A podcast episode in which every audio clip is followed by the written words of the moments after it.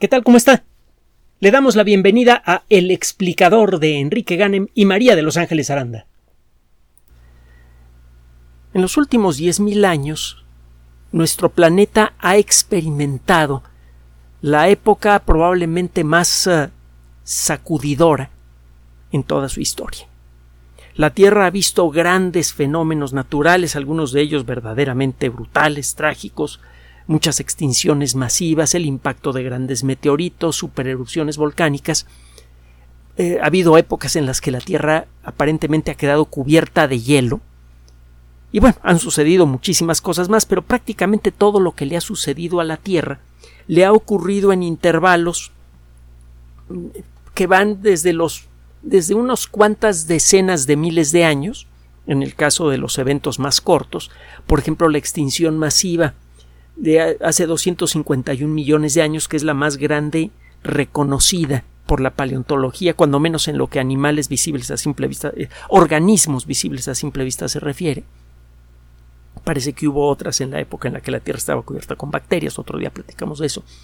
Eh, eh, esa extinción masiva involucró una serie de eventos que probablemente involucraron apenas 50.000 años, quizá 100.000, nada más de los 4.586 millones de años de historia de, de, la Tierra. Haga usted una regla de tres. Compare usted eh, los 4.586 millones de años con la vida de una persona que tiene 80 años y luego dígame qué fracción de la vida de una persona que tiene 80 años representan 100.000 años. Y verá de lo que le estoy hablando. Es un intervalo de tiempo muy chiquito. Otros eventos han tomado más.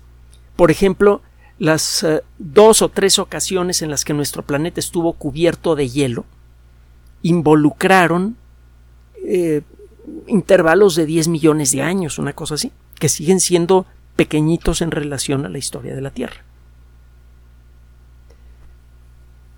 Desde que desarrollamos la... Bueno, para comenzar, nuestra especie tiene un poquito más de 300.000 años, que es un destello en la historia de la Tierra ni le cuento de lo que significa en la historia del, universo.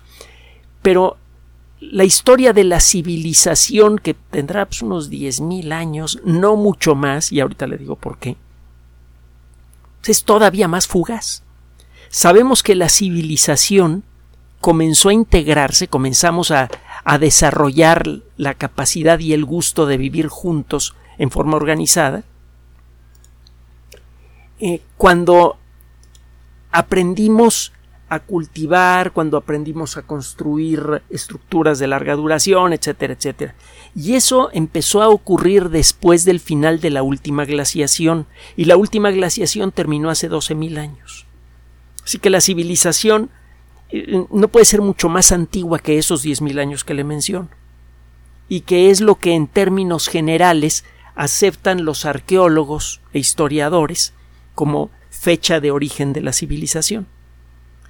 Bueno, en este intervalo chiquitito de tiempo se han levantado grandes imperios que luego han desaparecido, han ocurrido catástrofes causadas por, por la pezuña humana en varias ocasiones y que han interesado a zonas muy grandes del planeta, incluso a todo el planeta. Y desde nuestra perspectiva, esos eventos han sido terriblemente lentos, interminablemente lentos. La realidad es que cuando vemos todo esto desde la perspectiva de la geología y la paleontología, la historia de la sociedad humana es un destello. En un intervalo de tiempo brevísimo, una especie que por primera vez desarrolló una inteligencia avanzada, de hecho había una nube de especies con capacidad inteligente y tecnológica, y una de ellas es la que, la que salió adelante, en un intervalo de tiempo muy pequeño, hemos pasado de vivir en cavernas en la Tierra a estar planeando nuestra primera habitación en cavernas en la Luna.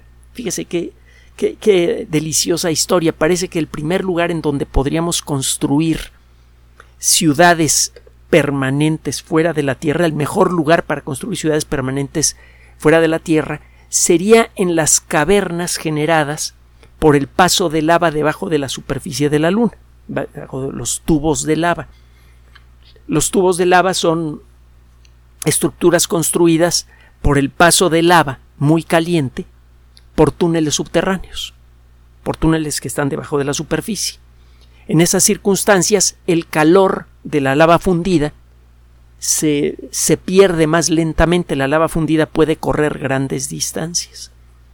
Cuando eh, el volcán que la genera se tranquiliza, esos túneles quedan casi completamente vacíos y recubiertos de una capa gorda de roca fundida muy, eh, muy apretadita. Esa, en la Luna hay tubos de lava como aquí en la Tierra, se han identificado algunos, y si usted forra estos tubos de lava con algunos materiales que sirven para garantizar su estabilidad y que eh, no van a permitir eh, la, las pérdidas importantes de temperatura o de gas, es decir, si usted sella el interior de estos tubos, ya tiene usted un hábitat grande que puede usted llenar de aire con confianza, va a soportar perfectamente la presión y que protege a las personas que puedan vivir en ese lugar de la radiación continua que viene del espacio. Lo hemos comentado en otras ocasiones, el, tener ciudades en la superficie de la Luna es algo que va a tomar mucho tiempo hacer porque primero tenemos que aprender a corregir nuestros genes para, entre otras cosas, otorgarle a los uh, habitantes futuros de la Luna la posibilidad de vivir cómodamente en un ambiente con un nivel de radiación natural mucho más alto que el que hay en la superficie de la Tierra ya más o menos sabemos por dónde va la cosa, ¿eh? No, no crea que estamos dando palos de ciego, como que ya empezamos a ver qué genes podemos cambiarnos para hacernos más resistentes a la radiación, pero una cosa es saberlo y otra cosa es hacerlo, y para eso falta tiempo. Pero bueno, eh, eh, lo que quiero decirle es que iniciamos nuestra aventura civilizadora viviendo en cavernas. Y vamos a iniciar nuestra aventura de colonización del sistema solar viviendo en cavernas también. Está interesante, pero no es de eso de lo que le queremos platicar el día de hoy.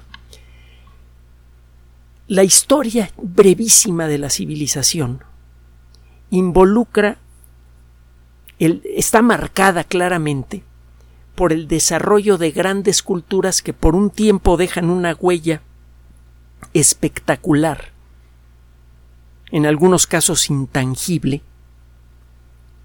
Por ejemplo, lo ve usted en la actualidad, la civilización maya está perfectamente viva en, el sur de México. Los mismos mayas hablando el mismo idioma y con las mismas ideas generales y perspectivas y capacidad de organización que construyeron Palenque, Bonampak, eh, Chichen Itza, siguen viviendo todavía. Esas ideas que fueron generadas por su cultura están muy vivas en la actualidad y gracias a ellas hemos podido reconstruir parte del pasado de esta, de, esta cultura tan extraordinaria. Eh, otras culturas, bueno, al igual que, las maya, que la maya, han dejado además construcciones verdaderamente espectaculares, ciudades enteras. Probablemente los aspectos más importantes que han dejado la civilización, bueno, las culturas del pasado, tienen que ver con las ideas que tenemos en el presente. Ideas que se han ido adaptando y en algunos casos mejorando con el paso de los años. Ahí tiene usted el caso, por ejemplo, del concepto de la democracia, que nace en, una eh, Grecia muy racista y en muchos sentidos antidemócrata, porque la idea de la democracia cuando se llegó a realizar en Atenas, por ejemplo, pues nada más involucraba como al 5 o 10% de la población. Los demás ni contaban, ¿no? Pero bueno, el caso es que gracias al desarrollo de este tipo de ideas y a su perfeccionamiento, a su evolución, a su adaptación a las nuevas circunstancias con el paso de los años, es que nos hemos convertido en lo que somos. Lo que comemos, lo que hacemos, lo que consideramos importante y no, lo que hablamos, todo eso viene de las culturas del pasado. Y es por esto que si queremos, por esto y por muchos otros eh, puntos más, si queremos entender por qué somos lo que somos en la actualidad, por qué tenemos las virtudes y los graves defectos colectivos que, que, que ponen en riesgo nuestra existencia, necesitamos entender la historia de las culturas del pasado.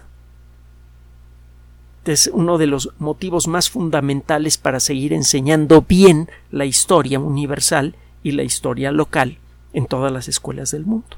Necesitamos saber por qué somos como somos, porque ese es el primer paso a dar para poder mejorar las cosas que para poder identificar las cosas que se necesitan mejorar, por ejemplo, valores colectivos y prácticas colectivas, y luego hacerlo. Hace poco hablábamos de lo importante que es, eh, por ejemplo, la educación musical, la educación histórica también. ¿De qué vamos a hablar el día de hoy? El poder llevar el pulso de lo que fue la historia de una gran cultura del pasado es importante precisamente para poder entender mejor la herencia cultural que de ella nos llega. Mientras más sabemos de cómo fue la historia de una cultura, más podemos entender por qué en la actualidad tenemos cierto tipo de valores y cierto tipo de prácticas.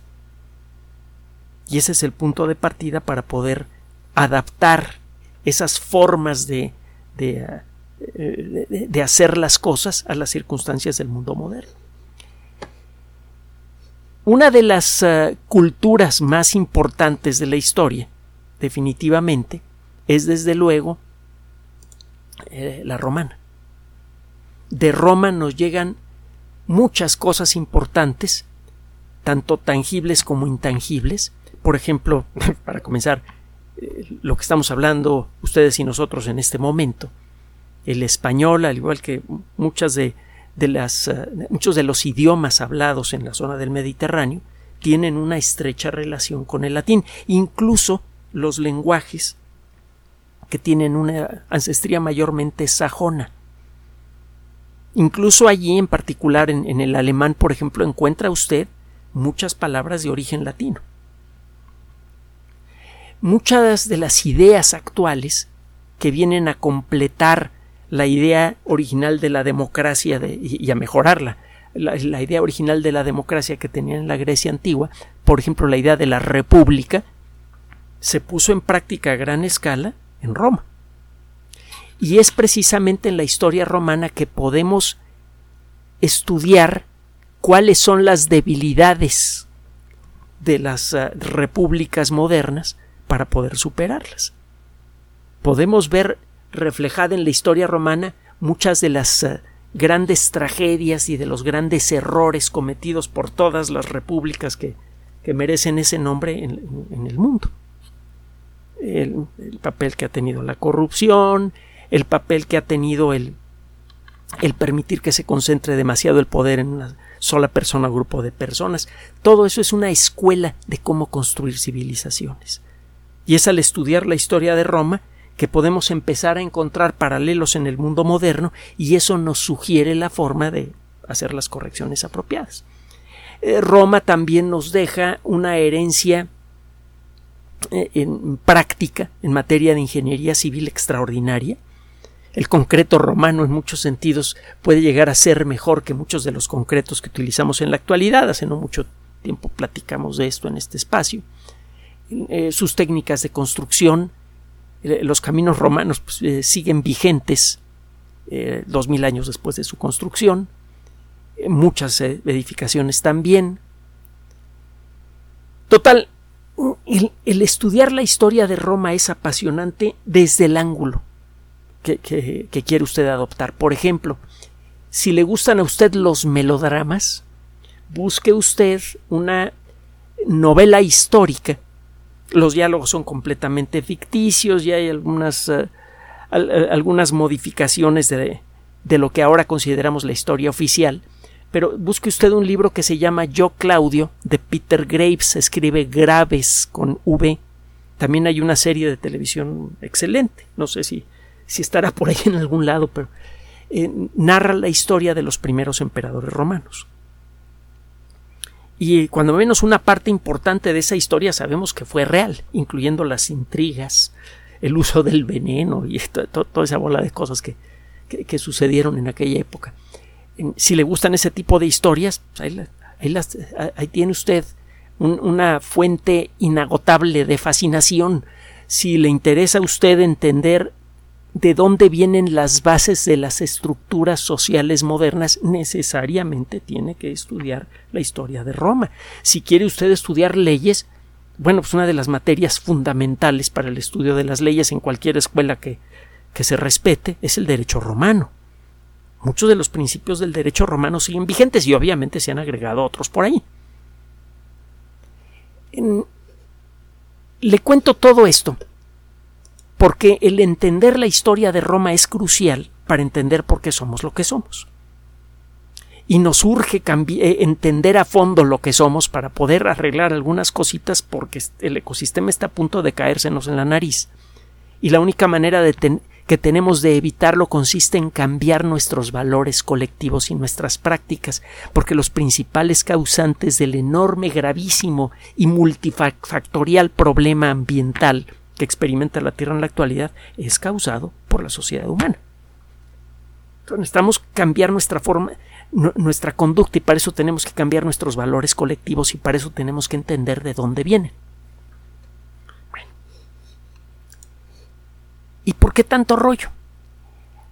El Holoceno es una etapa en la historia de la Tierra que comienza hace pocos miles de años y que involucra al presente, al tiempo presente puede usted buscar la, descripción del Holoceno con H al principio, perdón, con H al principio en la Wikipedia. Hay una revista de investigación que se llama el Holoceno, que obviamente publica trabajos de investigación que involucran a em, lo sucedido en los últimos pocos miles de años, incluyendo desde luego elementos de la historia humana. No es una revista que se dedique a la historia, aunque toca temas históricos por necesidad.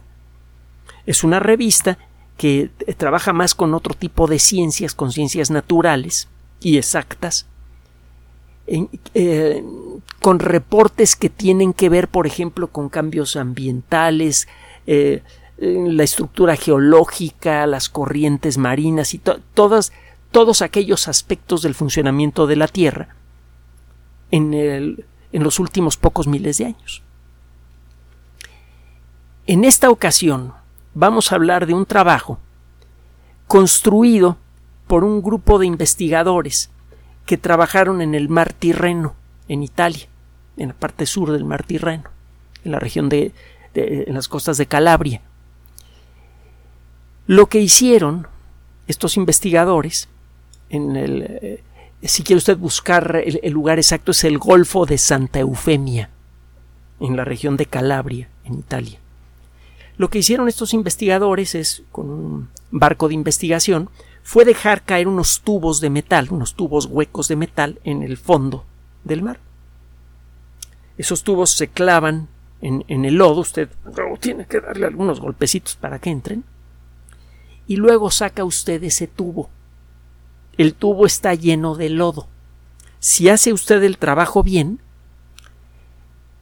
el, ah, cilindro de lodo que saca usted de ese tubo va a tener una serie de líneas horizontales que representan distintos ritmos de acumulación de lodo con el paso de los años. Usted puede entonces tomar muestras de lo que estaba cayendo en el fondo del mar hace 500, 600, 700, 1000, 2000, 3000, 5000 años. Si elige usted el lugar apropiado para dejar caer el tubo, es probable que cuando saque usted este cilindro de lodo encuentre usted muy claritas las marcas que le indican a usted el paso de los años. Durante el invierno el ritmo con el que se deposita lodo en el fondo del mar y el tipo de cosas que se depositan cambia durante el verano en relación al verano. En algunos lugares eso deja unas líneas muy claras que son como los anillos de crecimiento de los árboles. Si usted cuenta esas líneas, puede saber cuántos años en el pasado ocurrió tal o cual fenómeno. Usted podría encontrar, por ejemplo, evidencia de grandes inundaciones, de una, de una serie de épocas de lluvias muy intensas que arrastraron mucho lodo a los ríos, que a su vez dejaron caer mucho lodo en el mar, simplemente con esta técnica. Puede reconocer épocas en el pasado reciente de la Tierra en el que el clima fue muy diferente. Y esto a su vez, si, si el lodo proviene de ríos que alimentaban a, los campos de, cultivo de los que dependía una civilización importante, usted puede empezar a aprender qué factores afectaron, qué factores ambientales afectaron a esa civilización y también a la inversa, cómo una civilización afectó al ambiente según se fue desarrollando. Tiene tiempo que sospechamos, con bastantes motivos, que las civilizaciones, con el paso de los años, han, eh, al irse desarrollando, han ido afectando al ambiente de una manera cada vez más extrema. Ah, los mayas, por ejemplo, parece que necesitaban eh, mucha madera para poder preparar el estuco que servía para la construcción de, eh, sus ciudades ceremoniales. Y algunos arqueólogos creen encontrar en, los datos, eh, en los cálculos que hacen sobre el ritmo con el que se construyeron las ciudades ceremoniales mayas, evidencia de una destrucción ambiental acelerada que podría haber creado las condiciones que hicieron que los mayas dejaron de, dejaran de construir ciudades ceremoniales Mm, quizá un par de siglos antes de la llegada de los españoles. Una teoría del final del periodo clásico en la historia maya es precisamente esa. Hay motivos para creer que eso ha ocurrido en varias ocasiones, en muchos momentos de la historia. Por ejemplo, a Babilonia, eh, algunas, eh, eh, algunos grupos en, el norte del continente americano, etc. Parece que muchas culturas, como consecuencia de su crecimiento, a veces no han medido el impacto ambiental de sus actividades y eso ha tenido un efecto en ellas. Es una lección que tenemos que aprender muy bien, porque una cosa es que se tropiece y caiga una gran cultura como la romana y otra cosa es que la, la civilización mundial, que ahora está toda interconectada, se nos venga para abajo. Entonces hay que hay que aprender de la historia nomás para no tropezarse con la misma piedra. Pero bueno, el caso es que usted, al estudiar estos tubos de lodo, en donde se depositan los materiales que vienen en los ríos y que también que caen de la atmósfera, puede usted empezar a entender muchas circunstancias ambientales que tuvieron un efecto en las, eh, en las culturas del pasado y también puede ver, repito, cómo las culturas del pasado afectaron al ambiente. En estos investigadores se pusieron a estudiar entonces distintos tubos que sacaron de distintas regiones de esta bahía. Con base en las circunstancias geológicas del lugar, pudieron estimar qué tipo de información podían sacar de estos tubos de lodo. Por ejemplo, algunos tubos fueron sacados de lugares en donde las circunstancias hacían que los datos que podían recuperar de estos tubos involucraban únicamente a lo que estaba sucediendo unos pocos centenares de metros tierra adentro. Eh, los datos que recogían de estos tubos incluían muestras de polen producido por plantas que cuando mucho vivían a pocos centenares de metros de la playa. Y en otros casos encontraban en eh, materiales que probablemente eran producidos muchos kilómetros tierra adentro. De todos estos materiales, probablemente los más reveladores son invisibles a simple vista. Los granos de polen son muy duraderos, Muchos de ellos se resisten a la descomposición. No es fácil la descomposición de granos de polen, sobre todo cuando quedan atrapados en lodo.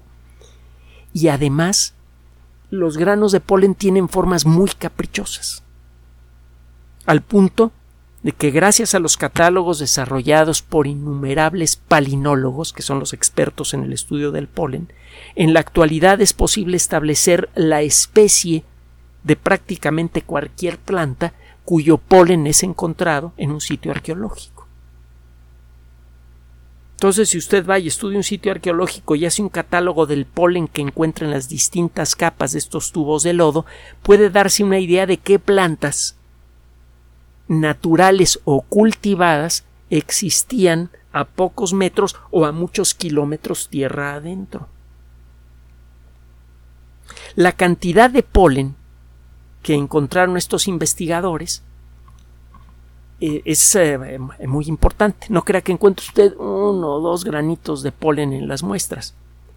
Llegaron a sacar 12.000 granos de polen por gramo de material.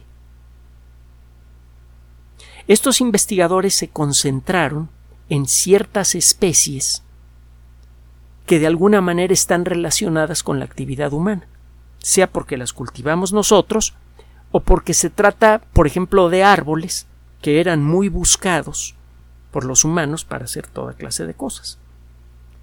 Gracias a esto, estos investigadores pudieron darse una idea de cómo fue una parte del proceso de colonización de Italia, primero por los griegos, porque sí, los griegos estuvieron en Italia inicialmente, y luego los romanos.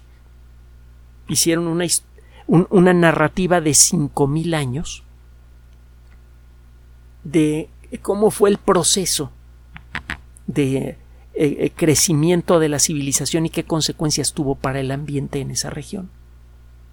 Encontraron cosas interesantes, por ejemplo, encontraron que en esa región y en muchos kilómetros tierra adentro hubo una cubierta vegetal densa, un bosque denso, entre el año eh, entre hace entre el año 5055 antes del presente y el año 2700 antes del presente.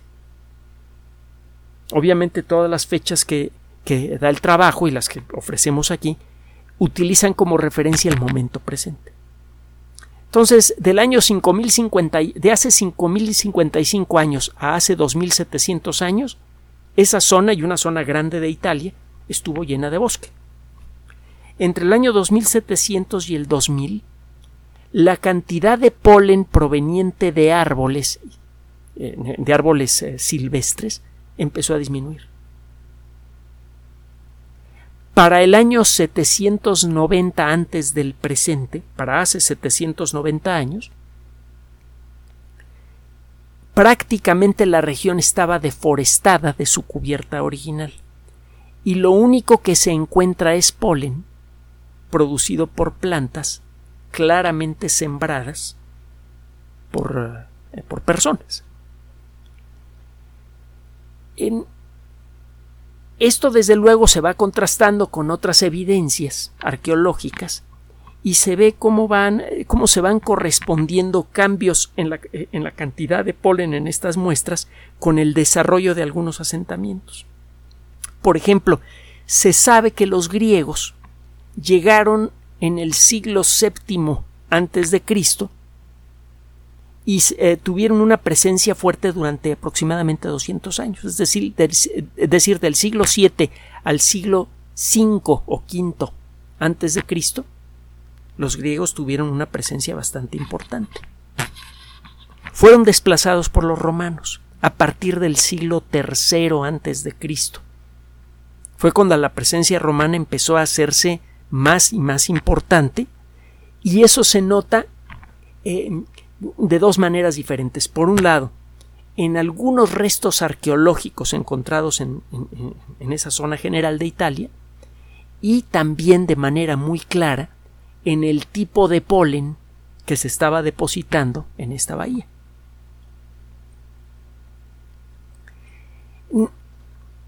También, entre otras cosas, estos investigadores empezaron a encontrar muestras cada vez más abundantes de pequeñas partículas de carbón que claramente eran el resultado de la quema de madera.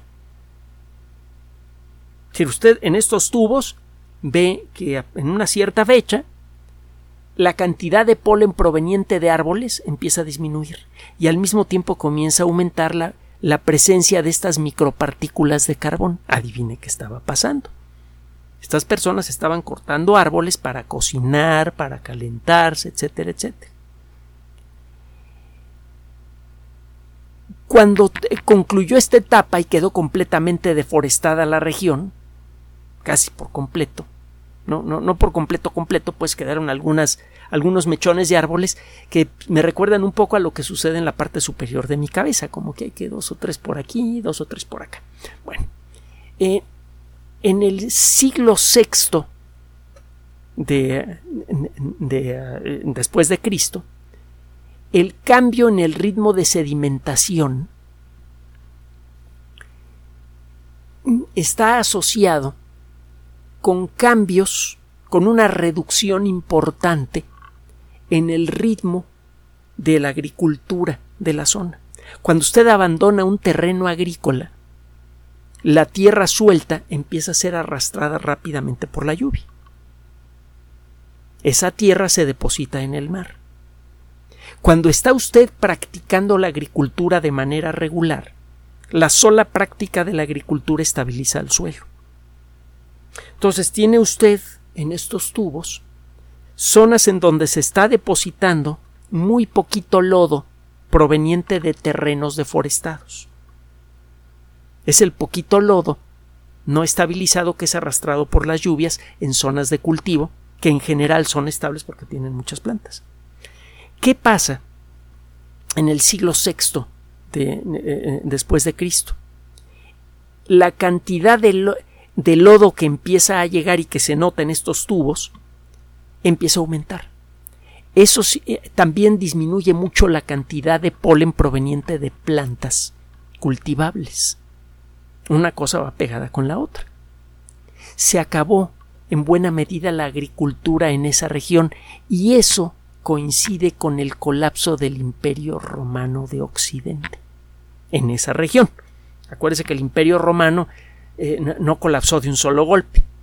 Es un poco como un gran edificio. Cuando es derribado un gran edificio, como que va cayendo en cámara lenta, y lo mismo pasa con los, con los imperios. al, al desaparecer el poder central romano, la organización de cada región quedó en manos de las personas que vivían allí y ya no tenían que dedicarse a la producción de grandes cantidades de alimento, para entregárselos al, imperio y quedarse nada más con un, residuo para ellos. Las personas que vivían allí empezaron a producir únicamente los alimentos que realmente necesitaban y como consecuencia de eso, una buena parte del terreno quedó abandonado y eso hizo que llegara mucho lodo al mar. Total que, como consecuencia de esto, estos investigadores incluso han podido empezar a estimar los pequeños cambios de temperatura promedio en distintas regiones que eh, eran alimentadas por los ríos que luego desembocaban en ese lugar. Gracias al trabajo de los palinólogos ha sido posible reconstruir el ambiente y ha sido posible encontrar las huellas de momentos históricos importantes en la historia romana. Y estamos hablando de un solo trabajo de un solo viaje en el que echaron sus tubitos, sacaron sus, eh, eh, ah, cilindros de lodo y se pusieron a trabajar en ellos. Este tipo de trabajo, si los extiende usted a toda la costa de Italia, podrían dar una idea más precisa, por ejemplo, de cómo fue el proceso de colapso de la civilización romana. Porque resulta que como consecuencia de este trabajo hubo que hacer una corrección más o menos importante a la fecha en la que se estima que el imperio romano dejó de tener influencia en la región. Y eso cambia nuestra perspectiva sobre cómo fue realmente el colapso del imperio romano.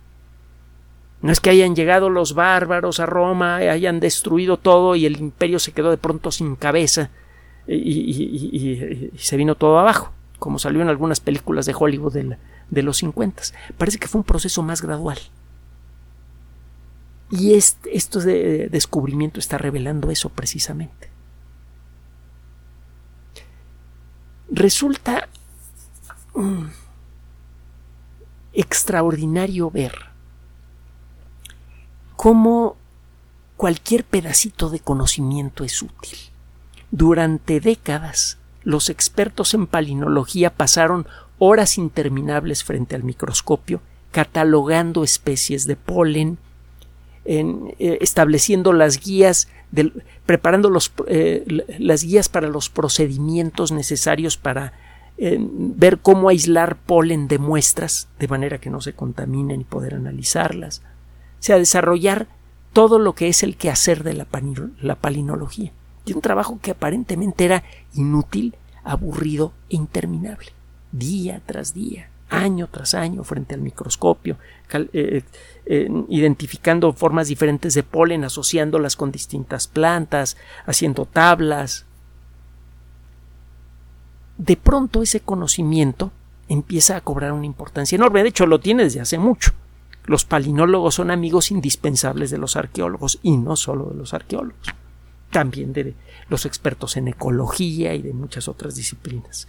Es una, una práctica valiosísima para muchas disciplinas científicas diferentes, incluso para las biomatemáticas, por ejemplo, para modelar los ambientes del pasado, etcétera. es realmente apasionante. Pero el caso es que